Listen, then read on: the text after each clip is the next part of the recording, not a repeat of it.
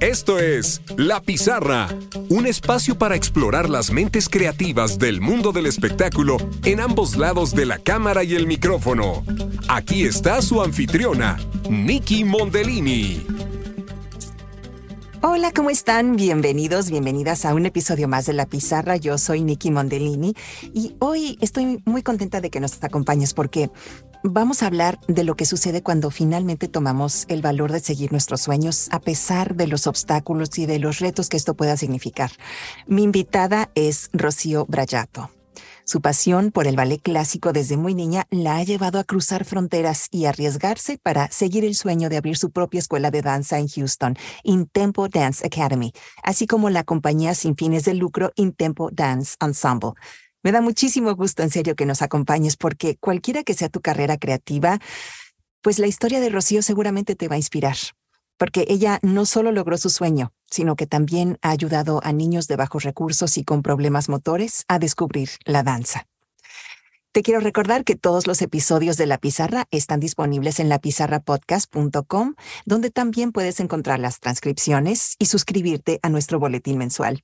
Y también quiero pedirte un súper favor que nos dejes tu comentario en Apple Podcast, si es que ahí nos estás escuchando, o pues que también nos, des un rating de cinco estrellas para que otras personas nos puedan encontrar y beneficiarse de los consejos que aquí compartimos con los expertos, con los emprendedores creativos que ya han llegado a, un muy buen nivel dentro de sus carreras eh, del mundo del espectáculo. Así es que, pues bueno, síguenos y vamos a comenzar.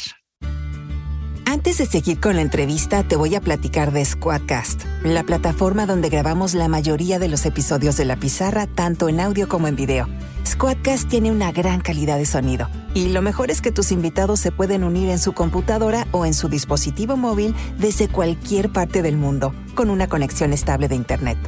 Busca el link en las notas del programa para que pruebes Quadcast gratis por 7 días y luego eliges el plan que más te convenga, ya sea solo en audio o incluyendo la opción de video.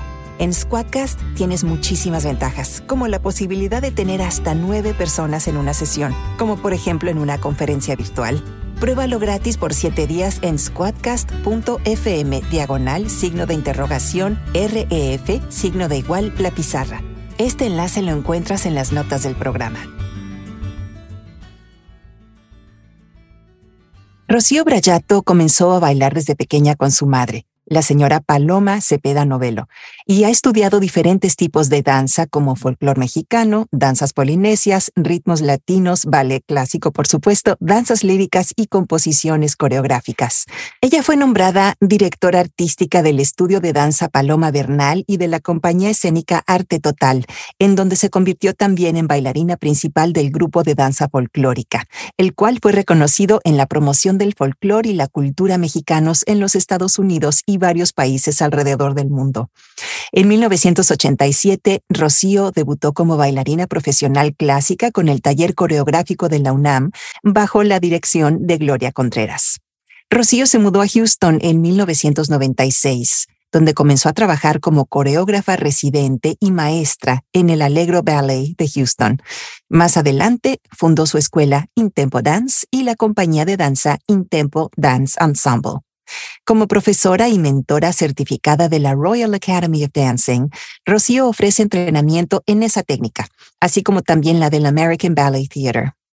Con Intempo Dance Ensemble ha colaborado con muchos músicos compositores de renombre mundial como Eddie Marcano, Glenn Garrido y varios otros, y los bailadores flamencos Antonio Granjero y María Fernanda Urbáez. Muchas de sus coreografías han sido interpretadas a nivel regional y nacional en Regional Dance America, así como en varios lugares importantes de Estados Unidos, México, Venezuela y Europa. Bienvenida, Rocío, ¿cómo estás? Bien, muchísimas gracias por la invitación, Nicoleta. La verdad que es un placer siempre estar contigo y, bueno, platicar un poquito de nuestra, nuestra experiencia de vida. De nuestra experiencia de vida en la danza y un poquito, tenemos muchas cosas en común, ¿cierto?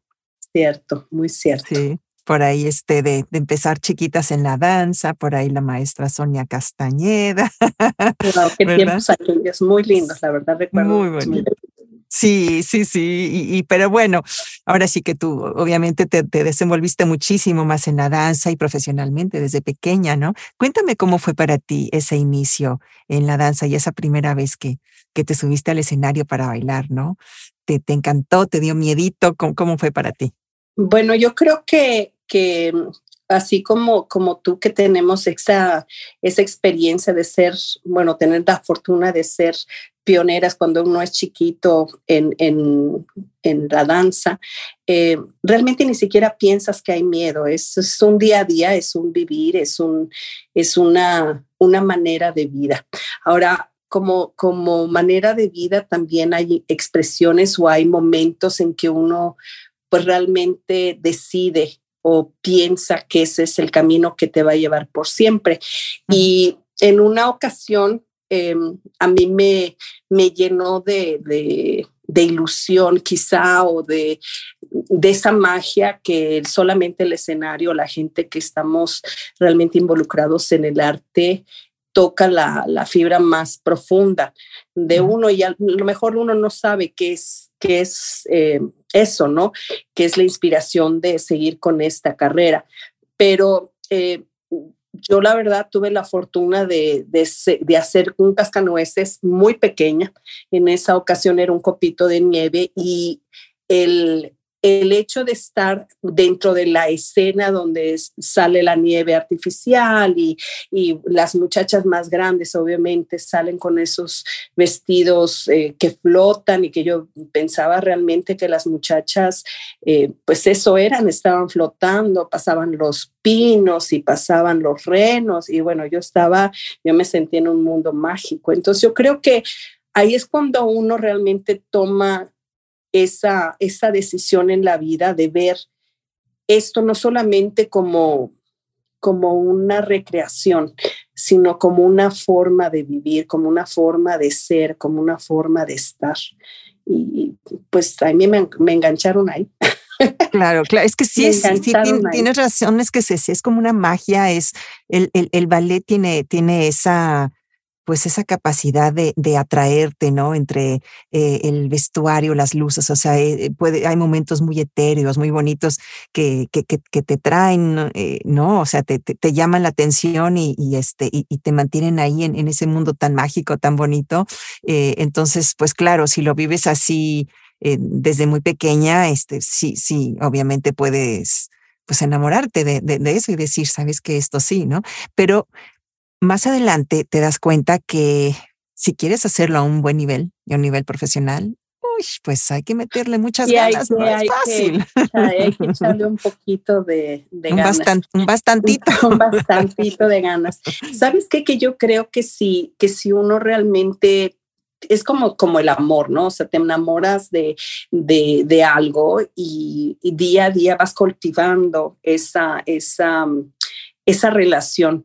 Y yo creo que en mi caso la danza fue así, o sea, fui, fui teniendo de a poquito esa gotita que va alimentando la, planta y cuando llegó el momento de dar el primer fruto, híjole, pues no sabes si, si realmente vas a, vas a lograrlo o vas a llegar a, a, florecer.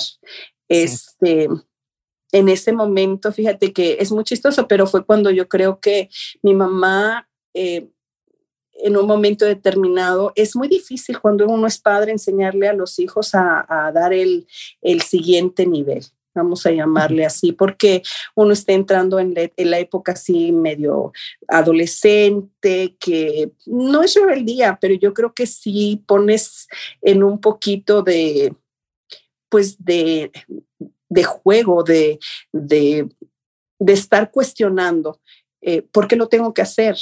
O bueno, si es mi mamá, porque no, muchas veces es la verdad, o sea, es la mamá y entonces uno no trabaja como debería de, de, trabajar, que sería lo contrario, pero pues cuando uno es adolescente o preadolescente siempre tienes esa, pues esa actitud un poco eh, que no es suficiente el, digamos, el regaño o el de un maestro que, que, que no es tu mamá o que no es tu familia, que pues de alguna manera te tienes que comportar un poquito más serio, en la clase que uno que es familiar, que al fin y al cabo, pues él es familia y es mi mamá y me va a querer igualito si hago el, el pie correcto no.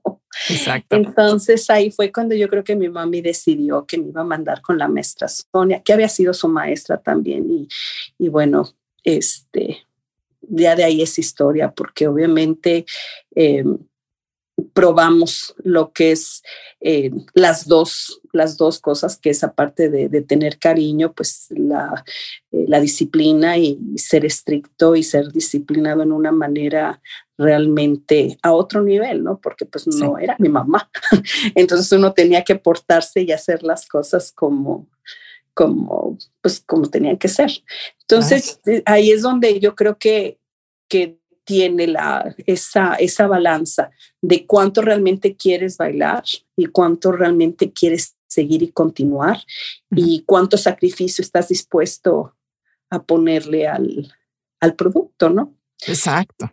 Eh, porque mi mamá me decía, bueno, si no te gusta, pues déjalo. Ay, no, ¿cómo va? No, ¿cómo crees que lo voy a dejar? No, me decía, pues si, si te duele tanto o si no puedes, pues vamos a dejarlo, esto no es para ti. Y yo creo que eso es una de las cosas que yo le agradezco a mi mamá porque me decía, pues, o sea, tú no naciste para esto. Y yo decía, yo, claro que sí, bueno, entonces demuéstralo. O sea, hay cosas en la vida que tienen que tener, pues, un sacrificio y ese sacrificio tiene que tener pues obviamente tu recompensa, no nada más es te doy, te doy, te doy, no, o sea, tú tienes que trabajar por ello y te lo tienes que ganar. Pero pues además trabajaste por ello más duro, porque yo me acuerdo que me comentaste en, una plática anterior que tenías un, problema con, con, tus pies y que lo, lo fuiste sobrepasando, ¿no? O sea, platícanos cómo fue eso para ti. Sí, fíjate que, bueno, nos, yo nací con, con, lo que le llaman aquí el arco caído, o sea, mis, mis empeines o la, la parte superior de los pies eh, era muy flexible.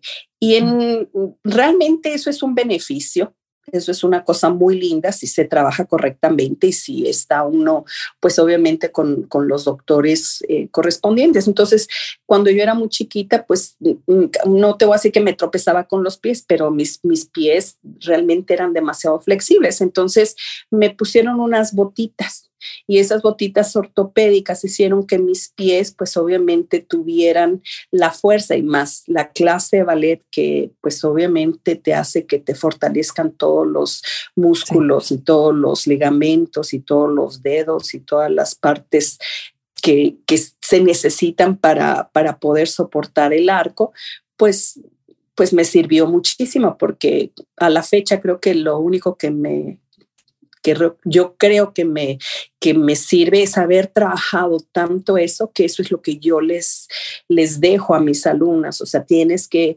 poner el pie correcto, tienen que estar alineados, su postura tiene que estar realmente eh, en su lugar para que ellas no tengan problemas en el futuro. A mí la verdad me, me ayudó muchísimo. Este, son de las cosas que le agradezco a la vida que, que ese defecto se haya convertido en una virtud porque obviamente a la larga, pues la línea de mi pierna fue una línea muy limpia, muy pura, eh, mis tobillos eran muy fuertes, mis pies eran, digo, eh, eso fue este, una de las, de las razones por las cuales también mi mamá me, me forzaba a tomar mi clase de ballet, porque decía, bueno, si no eres bailarina, por lo menos que puedas caminar bien. Claro, así es, pues sí, magnífico ejercicio para fortalecer, sí. No, es, es de verdad que una de las, de las cosas que uno tiene que, pues digo, que pensar, muchos padres de familia no saben los beneficios que, que una clase bien guiada y bien, obviamente, organizada puede tenerle en el cuerpo de alguien. ¿No? Y puede ser lordosis, puede ser escoliosis, puede tener cualquier parte del cuerpo que, que uno piense que es un defecto y a la larga, bueno, puedes compensar y tener, tener una, pues un beneficio pues permanente. Permanente. Sí, sí, así es, con, con el tratamiento adecuado definitivamente, ¿no? Entonces, bueno. Sí. Rocío, te fuiste muy pequeñita a Cuba, ¿no? E, e, eras adolescente, tenías, me parece, 14 años. Cuéntanos cómo fue esa experiencia para ti, porque pues lejos de la casa y ahora sí como bailarina profesional de, de muy chica, ¿no? Mira, yo creo que eh, también, como te dije, la, la inconsciencia a veces hace, hace que tú en un momento determinado eh, te comportes o no sepas la, la magnitud de la responsabilidad que puede uno tener a esa edad y obviamente representando a un gobierno que en, su momento pues uno no sabe el, eh, en este caso llevar el nombre de, México a altos niveles y, estar representando al país pues uno, uno como es jovencito, no, no, no, realmente no sabes, quizá a lo mejor si, si volviera yo a, repetir la experiencia, no sé si la, volvería a repetir como la repetí, claro, te digo, me fue muy bien, fue una experiencia espectacular. Conocí personas que a la fecha, em, ahorita en, la escuela, eh, una de las maestras que está dentro de la academia, eh, coincidimos estando en la escuela. O sea, son cosas que la conexión de vida es, em, no hay coincidencias. Yo creo que todo el mundo tenemos una misión y tenemos esa, esa parte de conexión. Em, muchas de las, de las personitas que, que estaban en el tiempo donde cuando yo estuve, pues ahora son directores de compañías o son eh, directores de escuelas muy importantes. Y, y uno no, este, con lo que te digo, uno mientras uno es jovencito, uno no sabe, realmente vas, trabajas, haces tu sueño, em, estás trabajando de una manera tan sutil y tan natural. Em, los maestros obviamente muy exigentes, pero al, mismo tiempo como estábamos sin los papás, em, siempre son o han sido muy, eh, como que soportan esa parte que, que a veces em, está ausente, ¿no?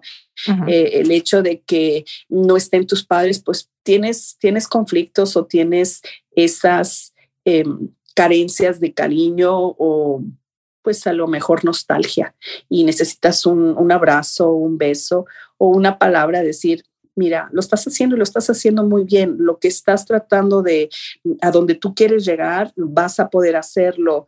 Eh, y luego te volvían a, apretar la tuerquita, ¿no? Y, y, luego otra vez, este, muy, realmente mi experiencia fue muy linda, aprendí muchísimo. El, eh, la, escuela cubana de ballet realmente es una, escuela muy divertida, te dan muchos retos, pero es muy exigente. Entonces, ellos lo, lo, balancearon muy bien y yo creo que con el, con, eh, el tipo de, de, adolescentes que éramos en esa época, pues obviamente yo, yo la verdad que yo siento que era necesario a lo mejor un poco más de disciplina de la que hay ahora. Pero bueno, este, pues los, los modos cambian y los mundos cambian y la era pues sigue progresando. Pero para mí fue muy importante, o sea, yo mi, mi crecimiento y mi evolución como bailarín eh, el, estar en, Cuba pues fue, fue una, parte muy, muy importante de mi vida. Y como te digo ahorita, este, varios de los maestros que tenemos en, en Intempo son parte de esa, de esa camada de maestros y bailarines que, que tenemos esa misma visión y que tenemos ese mismo estándar de enseñanza. Y este, bueno, ahora que, que, hablas de, de, Intempo, ¿cómo fue para ti este, el, finalmente llegar a Houston? Porque tú ya estabas bailando en la compañía de arte total, ¿no? Con Gloria Contreras, ya habías llegado a esos niveles también muy altos dentro de, de la escena de, del ballet clásico, ¿no? De la danza en México. ¿Y cómo fue que decides eh, venir a Houston?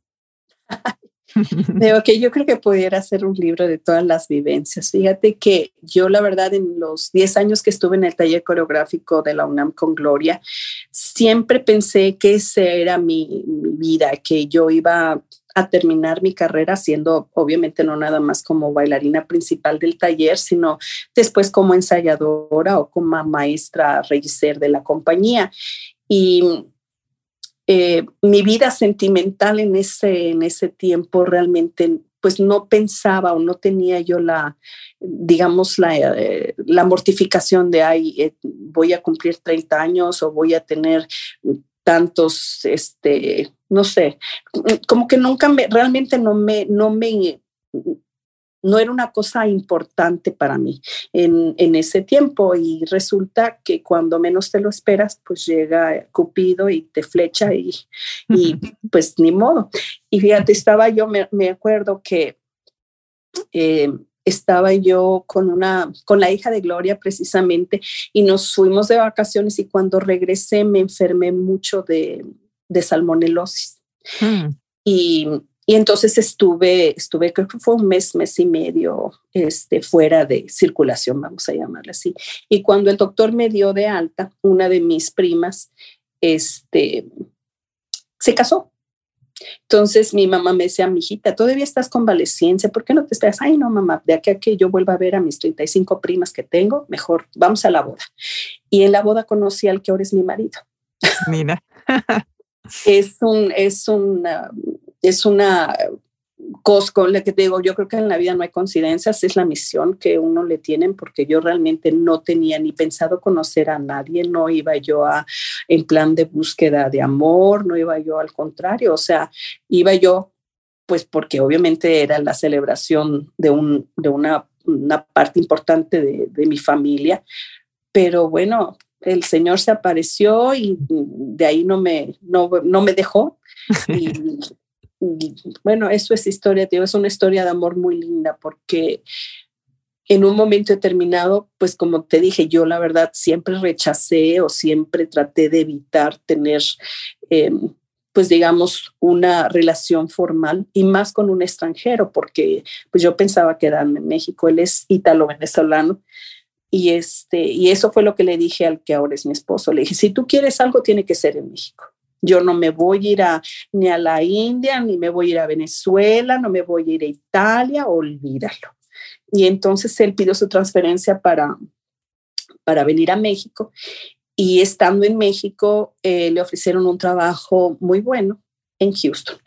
Y entonces eh, él me dijo, bueno, voy a estar asignado a este proyecto en la China, eh, pero yo me quiero ir casado. Y yo le dije que no, yo le dije, no, bueno, pues vete a China, ¿verdad? Y cuando regreses nos casamos, si es que. Y entonces este, me dijo, bueno, así, yo, ok. okay. Y, y, fíjate, fue muy chistoso porque, bueno, me pidió matrimonio, obviamente vinieron sus papás de Venezuela y vino gente de Italia, etcétera, etcétera. Y nos casamos en agosto y yo me quedé haciendo mi compañía, todo lo que hacía yo de temporada, y él se fue y casada. yo casada, yo le dije, no me voy, ve, ve, a ver si está bien por ahí. Y cuando esté bien y estés estable, regresas por mí. Claro. Y este, y como a los seis meses, a los seis meses me dijo, ya estoy establecido, mi residencia es en Houston, ¿quieres venir a ver dónde vas a vivir, dónde vas a estar, qué es lo que vas a hacer? Ya te conseguí hasta un lugar donde puedes dar tus cosas. Él ya había, hecho todo. Todo. preparando el terreno para que Preparando el terreno para que yo llegara.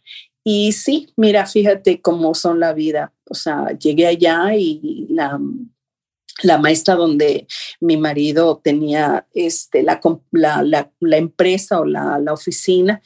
Eh, a media cuadra estaba una escuela que se llama Alegro Academy of Dance y la directora de la escuela era la directora, eh, la presidenta más bien de lo que le llaman el Regional Dance America. Y la, la o la ensayadora de mi compañía, conocía muy bien a Glenda. O sea, te, digo que parecía que, que los rompecabezas iban embonando uno tras otro, uno tras otro. Entonces empecé con ella, estuve trabajando con ella 17 años. 17 años de mi vida y ella me llevó a, bueno, te puedes imaginar a cualquier parte donde yo crecí, no nada más obviamente como maestra, como coreógrafa, me llevó a Europa, me, por todo Estados Unidos, enseñándome ya, abriéndome la puerta de muchas cosas que eh, a lo mejor sola no hubiera podido hacer. O sea, todo lo que lo que yo estoy tratando de hacer en Intempo y de lo que he hecho es pues obviamente gracias a, Glenda Brown, porque ella fue la que realmente creyó en mí, en, en ese proyecto que yo ya traía desde México y que ella pues obviamente me dio el, visto bueno para que yo lo hiciera. Claro, lo hice en su escuela y la escuela pues iba muy bien. Implantamos el, el sistema de la Real Academia de Londres ahí. Después me metí a la metodología del American Ballet Theater, también lo implantamos en la escuela, hasta que llegaron mis dos hermanas y pues me dijeron, hija de mi vida, tú tienes una, un legado y un, una herencia que, que a lo mejor tienes que continuar, no solamente con Glenda, sino tu, tu propia, ¿no? Y entonces por eso se creó Intempo, hace 11 años ya de eso. Qué maravilla, qué maravilla, ¿no? Pues qué, qué bonito que, que llegaste y, encontraste en Glenda una mentora, alguien que, que te fue guiando y, y, que te fue enseñando todo esto, ¿no? O sea, te, dio la oportunidad de seguir creciendo y, pues mira, hasta te certificaste de, la Royal Academy y del American Ballet Theater, o sea, ¿qué más? no, y, mira, realmente yo, yo la verdad, como te digo, yo, yo hay que ser agradecidos con, con la gente que, que uno eh, se va encontrando en el camino. Eh, obviamente Glenda no está eh, más con nosotros, pero siempre, siempre cuando alguien me pregunta, yo la verdad siempre le digo, ella es como una segunda mamá aquí en, en, Estados Unidos porque de alguna manera ella creyó en mí, ella sabía que a lo mejor no hablaba bien el idioma, que esa es una de las cosas que cuando uno es inmigrante o cuando uno pues viene de fuera, siempre es una limitación y tienes muchas dudas de cómo te presentas, cómo presentas lo que tú eres o lo que, lo que tienes ganas de hacer. Y a ella no le importaba, ¿eh? O sea, me dice, bueno, tú habla y pues si te entienden, pues qué bueno, trata de mejorar cada día, me dice, trata de aprender una palabra, me dice una palabra cada día. Y con eso tú vas a, tú vas a lograr. Ah, y qué bueno este, la verdad que siempre tenía un, como todo, ¿no? O sea, tenía como una mamá que te va diciendo aquí no, aquí no, esto sí, mira, trátalo así, eh, de esta manera. Y, y, la verdad que yo, yo la verdad, eh, siento que ha sido uno de los, de los pilares que, que me ha, me ha apoyado a poder entender la cultura, no solamente sajona, obviamente la, la, la americana, pero también cómo adaptarte a ser, obviamente, eh, lo que piensa el americano de la gente que viene, pues obviamente, al, país a crecer. Porque muchas veces a ella se le salía y yo decía, ups, y entonces se me dice, no es por ofender, es simplemente, yo te lo digo porque pues obviamente tú eres parte ya de nosotros. Yo decía, yo sí soy parte de nosotros, pero tienes razón, ¿no? O sea, eh, eh, la impuntualidad, que no deberíamos de ser. Pues la, mayoría del, latino es como muy mm. relajado en el tiempo. Muy relajadito, sí. Muy relajadito en el tiempo, que eso no debería de ser, que obviamente cuando hacemos las cosas tenemos que hacerlo no solamente al 100%, sino al 110% para que las cosas salgan bien. Entonces, todo eso, obviamente, yo lo, yo lo fui aprendiendo y, y yo creo que, que muchas de las cosas que me han ayudado a mí a sobresalir en la vida o poder, digamos, eh, tener esta, esta actitud que uno tiene a, lo, que, lo que uno puede enfrentar es eso, o sea, no, no dejarse, no ser mediocre, tratar de estar pues eh, al máximo estándar para que la demás gente obviamente crea en lo que tú haces. Entonces, este, yo en esa parte yo creo que crecí bastante con ella. Qué bueno, ¿no? Porque, y, la verdad se puede ver eh, en tus presentaciones, en cómo has llevado la escuela, en, em, eh, bueno, ahora vamos a compartir un poquito del ballet de, Día de Muertos que, que, has hecho y que presentan cada año, que se me hace una cosa bellísima entre el vestuario y un vestuario espectacular, ¿no? y, y los bailes y con, la, con los músicos este, presentes en escena, ¿no? Entonces se ve que es, que es algo muy bien pensado, es algo muy bien estructurado eh, y pues bueno, ya para que seguir hablando, voy a mostrar un pedacito de ese video. Los que están eh, escuchando esto en las plataformas digitales, obviamente van a escuchar la música y luego los invito a que lo puedan ver en YouTube, en el, en el canal de Nikki Mondellini Actriz. Ahí podrán ver este episodio. Vamos a verlo. He perdido tantas veces que inevitable es el recuerdo y la angustia del reencuentro de tu piel contra mi piel. Me ha costado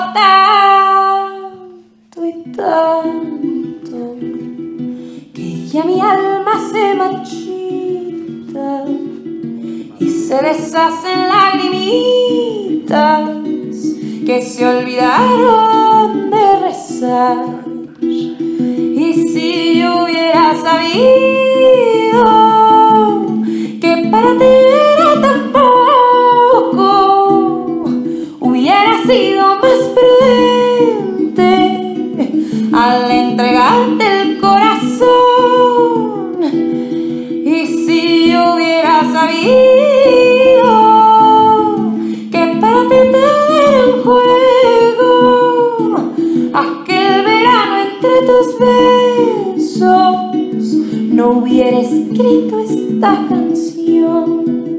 Pues bueno, ahí tienen, ya ven que es una cosa espectacular, muy bonita, y, pues platícanos un poquito cómo es eh, para ti eso, ¿no? ¿Qué tan importante es mostrar las tradiciones mexicanas? Porque bueno, estuviste también mucho tiempo también bailando eh, en, el folclórico, y, pues bueno, veo, veo esos elementos tan bonitos, la música, todo esto, ¿no? Em, ¿Cómo fuiste tú desarrollando este concepto, ¿no? Eh, pues obviamente compartiendo las tradiciones mexicanas del Día de Muertos. Ay, Niki, mira, la verdad es que yo creo que, que estando fuera del país de uno, este, se vuelve, yo creo que un poquito más...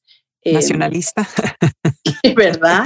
Eso es algo que, que la verdad, entre más pasa el tiempo, más amo mi México al mismo tiempo quisiera que lo demás, los demás pensaran lo mismo que piensa uno cuando uno se va. Cuando uno estás ahí, como que ni siquiera lo valoras, ¿no? O sea, el, el zarape o el, o el alebrije o, o, la comida o las leyendas o cualquier cosa que, pues, pues, como estás ahí y es el día a día de uno, como que uno no le toma realmente la importancia.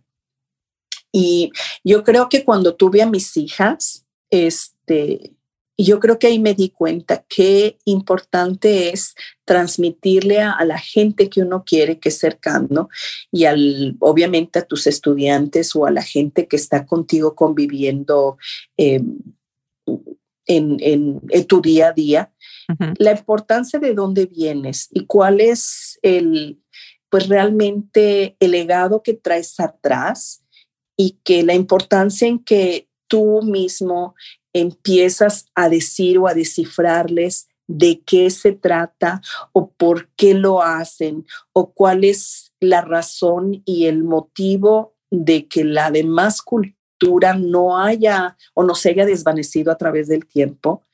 Eso yo creo que a nosotros como, como gente que estamos fuera es nuestro, nuestro deber, pues cultivarlo y pues pasarles el mensaje.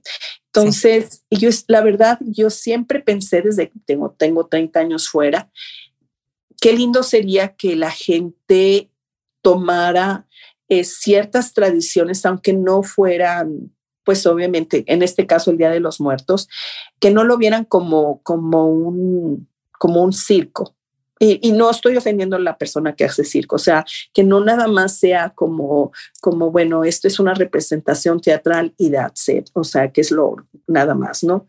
Sí. Porque hay mucho de fondo, o sea, realmente yo creo que el fondo del Día de los Muertos es eso, la celebración de vida a la gente que, que uno ama, que uno quiere y que de alguna manera quisiera que estuviera contigo. Y eso no importa si eres eh, ruso, belga, chino, de la India, eso no importa. O sea, porque siempre tenemos a alguien que ya se nos fue y, y puede ser una mascota o puede ser, eh, digo, la gente más querida, en, en, mi caso, bueno, mis padres, mis abuelos, tíos, hermanos que ya no, no tengo conmigo. Y eso para mí yo creo que es, es tan importante porque la conexión con el ser humano, o sea, en sí, yo creo que no debe de terminar ahí en cuando, cuando uno pasa a otra, otra existencia o a otro nivel, sino que tiene que tener esa conexión y esa, ese contacto eh, espiritual. Entonces, el día que por lo menos le dediques uno o dos días al año pensando, digo, obviamente yo trato de pensar la, mayor parte que puedo, pero que se dedique uno o dos días al año y que le dediques, no sé, una sonrisa o, la comida que tú quieres o este, ponerle una velita en ese día especial. O sea, que sea especialmente para hacer conexión. Y, y, yo creo que ahí fue donde, donde empezamos a desarrollar la idea. O sea, obviamente hay muchas tradiciones de parte de mi mamá y de mi papá, o sea, de, de los dos lados, donde uno pues obviamente del sureste hay muchas leyendas y hay muchas tradiciones que me decía mi abuela y mi bisabuela que hacían en ese tiempo. Y, bueno, mi otra abuelita era del centro, era de Guadalajara, entonces también tenían pues parte de leyendas y de mitos que, que si tú te pones a pensar, es, eso es lo que es el mexicano, o sea, es un conjunto de, de leyendas y de, de cultura tan rica que a la hora que tú lo pones en la mesa, pues sale, sale algo espectacular. Y yo creo que eso es, eso es lo que a mí me, pues me empujó a hacer el espectáculo. Todo, obviamente, el, el hecho de que pues ahora se, se, vea más porque la difusión que hizo con la película Coco, este, Walt Disney y todas esas películas que han salido últimamente de todos estos directores maravillosos acerca de, del Día del Muertos, este, les ha abierto ahora muchísimo más los ojos a los demás países del mundo que sepan que no es una cosa triste, que no es una cosa de susto, sino es una cosa para celebrar y tener contacto con, con las personas que amamos.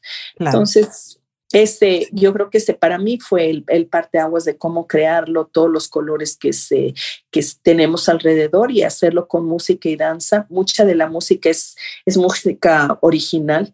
Entonces, este, pues tuve la oportunidad de ponerlo junto y, hacer la versión lo más cercana, no nada más mexicano, sino ponerle un poquito de Latinoamérica, no nada más México dentro del concepto.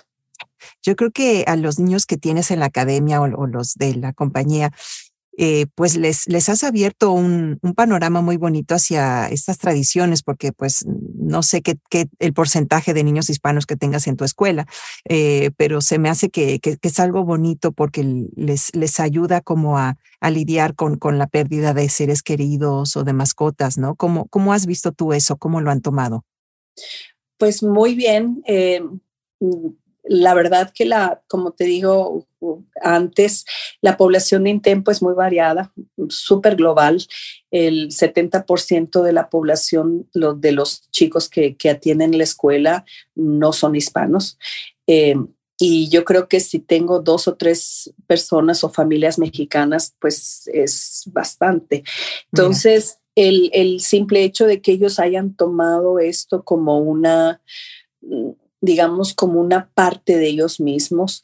Eh, en, esta última ocasión que, hice la ofrenda, puse la ofrenda en, la escuela, tuve tres alumnitos que me pidieron que si podían traer a su familia, o sea, a sus abuelitos y aparte, a personas que habían, habían pasado a otro, a otro nivel. Y dos de ellos son de, de la India y uno es chinito. Entonces, para mí fue la verdad muy, pues, muy reconfortante ver que, que la gente entiende que esto no es solamente una fiesta de celebración, sino hay una conexión un poquito más profunda, ¿no? Eh, tuve otra niña, una niñita colombiana que se me pidió que si podía yo poner a su, a, su mascota, a su perrito que, que, lo acababa de perder. Tuve otra que tenía su canario y pues el canarito falleció. Entonces tenía yo la foto del canario, la foto del perrito, tenía, te digo, ahí yo los puse y, las niñas estaban felices. Ah, este, esa semana que tuvimos, toda la semana la dejé la ofrenda para que ellos pues pudieran celebrar esa conexión mientras ellas tomaban clase, después se iban y, estaban ahí con su velita, le, les di permiso de que prendieran un incienso y, estaban en conexión. Y muchas de las niñitas que estaban le preguntaba, ¿y ese se llama? No me acuerdo cómo se llama el, perrito, pero sí, mira, y, y, se acaba de ir y tenía nueve años y no sé qué. Bueno, entonces ellos empezaron a, platicar un poquito de lo que de lo que era cada una de las de las personas que estaban ahí, ¿no? Y también em, me platicabas que tú ayudas a niños de la comunidad que a lo mejor son de bajos recursos o que tienen problemas motores, ¿no? Cuéntanos un poquito acerca de eso. Mira, la, la escuela como, como tal, tenemos tres ramas dentro de la escuela y esas ramas están bajo una, vamos a llamar una sombrilla que se llama Intempo Dance Ensemble. Entonces, el Intempo Dance Ensemble es, la, es una organización sin fines de lucro que la misión primordial es darles una plataforma a los jóvenes emergentes o a la gente que quiere continuar con, con un nivel, digamos, un poquito más elevado en, en, la música, la danza o en cualquier tipo de rama artística pero dentro del el ensemble se nos ha dado también una, una parte muy importante que son los programas a la comunidad. Entonces, esos programas a la comunidad es el servicio que uno puede dar o que puedes ayudar de una forma, digamos, un poquito más terapéutica. Eh, chicos que tienen problemas de alimentación, eh, ya sea bulimia sea anorexia o sea obesidad. O sea, en, dentro de la escuela nosotros hemos tenido eh, problemas con este tipo de muchachos y se les ha canalizado con gente que, pues obviamente nutriólogos que, que nos han orientado de qué manera podemos ayudar a estos chicos a que no caigan en depresión, que esa es la una de las causas más importantes de toda la el problema de, mayoría de, adolescentes que está, que está causando ahorita. Eh, después de la pandemia, obviamente tuvimos casos de, depresión profunda con tendencia suicida, o sea, el famoso cutting que tú sabes que se, que se medio cortan con navajitas para quitarse el dolor que ellos tienen, que todavía eso, yo he estado platicando con muchos psicólogos y todavía no lo llego a entender cómo cortándote puedes quitarte el dolor si el dolor pues lo tienes, no sé, digo, es, es, muy complejo, es muy complejo, ¿eh? Y como nosotros como educadores, cuando veamos este tipo de, de, actitudes en los chicos, pues estemos alertas y obviamente avisemos al padre de familia que esto está pasando, porque muchas veces los niños lo hacen y se cubren y, y empiezan con, con, con, actitudes un poquito más... Eh, siempre están con suéter o siempre están eh, tratando de evitar que les veas las piernas. Y bueno, en el ballet, pues con la mallita, pues obviamente yo les veo todo, ¿no? O sea, estoy viendo que atrás de la rodilla o adentro del muslo levantan la pierna y, y pues les ves pues ahí unas unos eh, marcas que no son normales. Entonces uno a veces tienes que pues tocar el tema muy ligero, ¿qué te pasó? ¿Te caíste? ¿Qué fue lo que pasó? Eh, ¿Te raspaste? Entonces ellas empiezan a, tú sabes, a quererte platicar, ay, sí, me cayó en un rosal en pleno Texas, ¿no? O sea, mentira. Entonces tienes que ser un poquito intuitivo. Eh, últimamente yo creo que los maestros de, danza y sobre todo, bueno, en este caso de ballet, yo creo que nos tenemos que estar un poquito más alertas de lo que, de lo que pasa alrededor con estos muchachos, porque pues entre, te digo, la depresión de la pandemia que estuvimos encerrados y, y el shock emocional de estar eh, evolucionando ellos y, y con todos los aparatos electrónicos que los aíslan de una sociedad o al contrario, o sea, están tan preocupados con lo que pasa en la sociedad y de lo que piensa el compañero o estar aceptados dentro del club de, Somos los Populares. Sí. Es muy difícil. Entonces, bueno, pues ah, tenemos este programa que cuando vemos que hay chicos que tienen este tipo de, de complejos o de conflictos, pues tengo varios varios amigos que nos están haciendo favor de orientarnos y entonces canalizamos todo eso por medio de los padres de familia, porque pues obviamente uno hace lo que puede, pero pues obviamente es el padre de familia el que tiene que dar pues, cuenta de, ¿no? De, todo esto. Ah, no, sí, definitivamente. Pues qué, qué bonito. Sí, y hay, otra, hay, hay, otra parte donde Em, estamos con el, el, Children's Museum y también con San Jude. Hay una parte del, del, del, ensemble que tratamos de ayudar a niños con cáncer. Entonces la terapia es ir, bailar o traer a los niños a la escuela y darles una función especial a esos muchachitos que, pues que a veces tú sabes que, que tienen su tiempo limitado y, y pues a lo mejor la ilusión es en su caso, tengo dos niñitas que vienen los sábados, que pues su lesión es tomar clase de ballet y entonces no se les cobra porque pues obviamente no sabemos cuánto tiempo puedan seguir asistiendo. Entonces...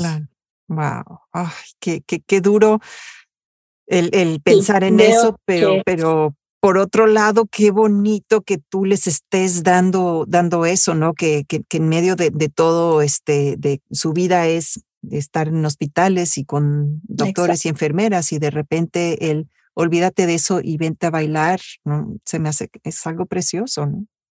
Este, digo que tenemos, digo, obviamente los recursos son muy poquitos y las personas que, que saben eh, de este proyecto, de estos em, servicios a la comunidad, pues trato de, tampoco me gusta tampoco estar echando platillos y bombos porque van a decir, que es, no, tú sabes que a veces la gente piensa que no es cierto. Entonces, mm. yo la verdad muchas veces trato de, de cuando está pasando, decirles a los mismos padres de la escuela que pues que la cosa no es, em, no es eh, realmente sin fines de lucro, o sea, nosotros tratamos de hacerlo de todo corazón y si hay alguien que quiere aportar o quiere soportar o que quiera sponsorizar a algún niño, ajá, un patrocinio, pues estamos en, en, la mejor disposición, podemos darles sus in letters y les podemos dar para que ellos, pues la donación que, que ellos piensen que es eh, adecuada, pues lo puedan deducir de sus impuestos, ¿no? ¿Y a dónde puede la gente em, eh, enterarse de eso y de, y de cómo pueden ayudar y patrocinar? Mira, fíjate, hay una, tenemos un website, es intempodanceensemble.org y pueden tener la información dentro de la misma academia, eh, mandarnos un correo electrónico a intempodance.gmail.com. Eh, Entonces ahí la gente puede, pues obviamente, eh, preguntar de qué manera puede ayudarnos para que nosotros pudiéramos hacer todo este tipo de, canalizaciones de servicios. Hacemos funciones en el Museo de los Niños, en la Centera. Todo eso es, eh, si hay alguna donación de alguien que nos ve eh, nos a bailar, va para también el fondo de becas, como te dije, que pues hay chicos que pues, no tienen los recursos y pues a veces hay que comprar zapatillas o mallitas o, o algo y pues lo que se junta y se puede, se puede donar, pues se dona con mil gusto, ¿no? Claro, así es. Bueno, pues qué, qué bello, lo, eh, Rocío, la verdad yo te felicito y además pues no seas tan modesta, tienes el día Rocío Brayato, que, acuérdate, que el alcalde de Houston lo nombró, ¿no? ¿Qué día, qué día es, es el 5 de marzo, el 5 de marzo.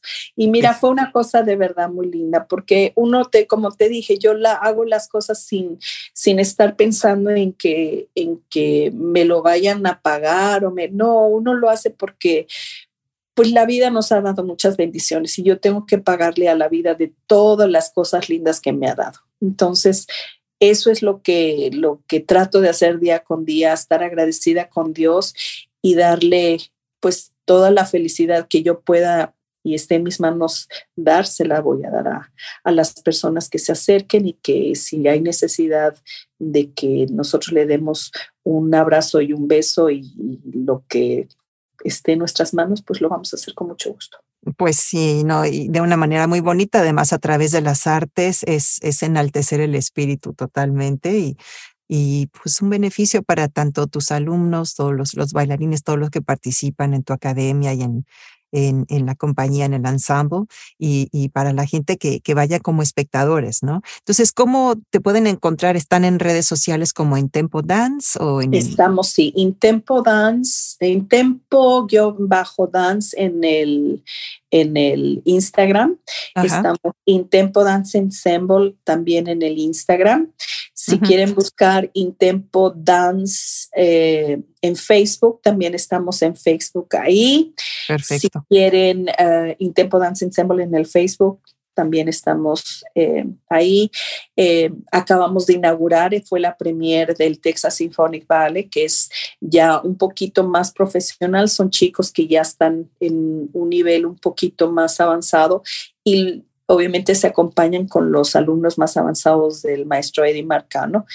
Estamos ya tratando de que estos muchachos tengan una plataforma un poquito más seria, un poquito más, eh, digamos, a nivel eh, profesional, que eh, hayan salido algunos ya, ya, han salido becados o han tomado cursos con el maestro Dudamel en la Sinfónica de, de Los Ángeles o son primeras en, en, la orquesta de Rice. Se han, se han hecho bastantes, bastantes cosas eh, a nivel regional. Y, y, bueno, los chicos que, que, están dentro del programa de la Royal Academy, que están sacando sus certificados y sus medallas, que también eso ha sido pues una, una parte importante dentro de la, de la docencia de la escuela, ¿no?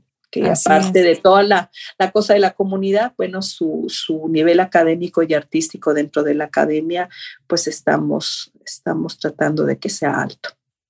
Muy Rocío, qué bárbara. Eh, bueno, todo lo que haces, yo me quedo maravillada. ¿Cómo es un día? O sea, no sé si duermes, pero ¿cómo es un día en la vida de Rocío? Porque entre eso y además me platicaste también la otra vez que tú haces vestuario, entonces diriges, este, das clases cuando las maestras tienen que faltar por, por enfermedad o por algo, ¿no? Este, coordinas eh, pues los espectáculos, etcétera, ¿no? Entonces, ¿cómo le haces? Ay, mírame, yo no sé si tú te acuerdas hace mucho tiempo había un personaje en la televisión que le decían el Milusos. Sí, el Milusos. a veces que me, que me, siento que soy el Milus. No, es muy bonito. Mira, la verdad que lo, lo que hago, trato de organizarme lo más que pueda. Eh, tengo solamente en, en mi, por ejemplo, que yo doy clases y que son mías las clases, solamente doy dos veces a la semana que son mías. Son unas niñas de primary que las adoro, son niñitas entre 8 y 9 años, entonces es donde tú empiezas a forjar y a, este a formar este pequeños estrellitas. Entonces tengo son casi 16 muchachitas que yo me hago cargo de ellas. Entonces, cuando alguien falta, pues obviamente estoy a la disposición de que los demás eh, colegas, si hay necesidad de que haya una enfermedad o tienen un viaje o, tienen un compromiso personal, pues obviamente yo puedo cubrir cualquier clase que se, que se esté dando en la escuela. Damos clases de lunes a sábado. Y bueno, los ensayos de los domingos también cuando está el, el programa avanzado, que hay un programa avanzado donde se preparan niños para competencia. Entonces, este, son cinco muchachitos que los estamos tratando de, de poner a un nivel, eh, digamos, alto para que puedan competir en el Youth America Grand Prix o en el Universal Ballet Competitions. Es un elite, vamos a llamarlo así. Claro. Pero eh, en mi tiempo libre, bueno, no me levanto tan temprano, tampoco no soy madrugadora, me, me cuesta trabajo despertarme temprano pero es que trabajas hasta tarde. O sea. Ya estoy viendo a ver qué hago. Si, eh, ah, bueno, mi marido, bendito sea Dios, le ha dado por comprar el supermercado en línea. Si me da chance, yo voy, pero si no, bueno, viene el superamiento, recojo mi casa pues cuando la puedo recoger y cuando no, pues tampoco hay muchísimo problema.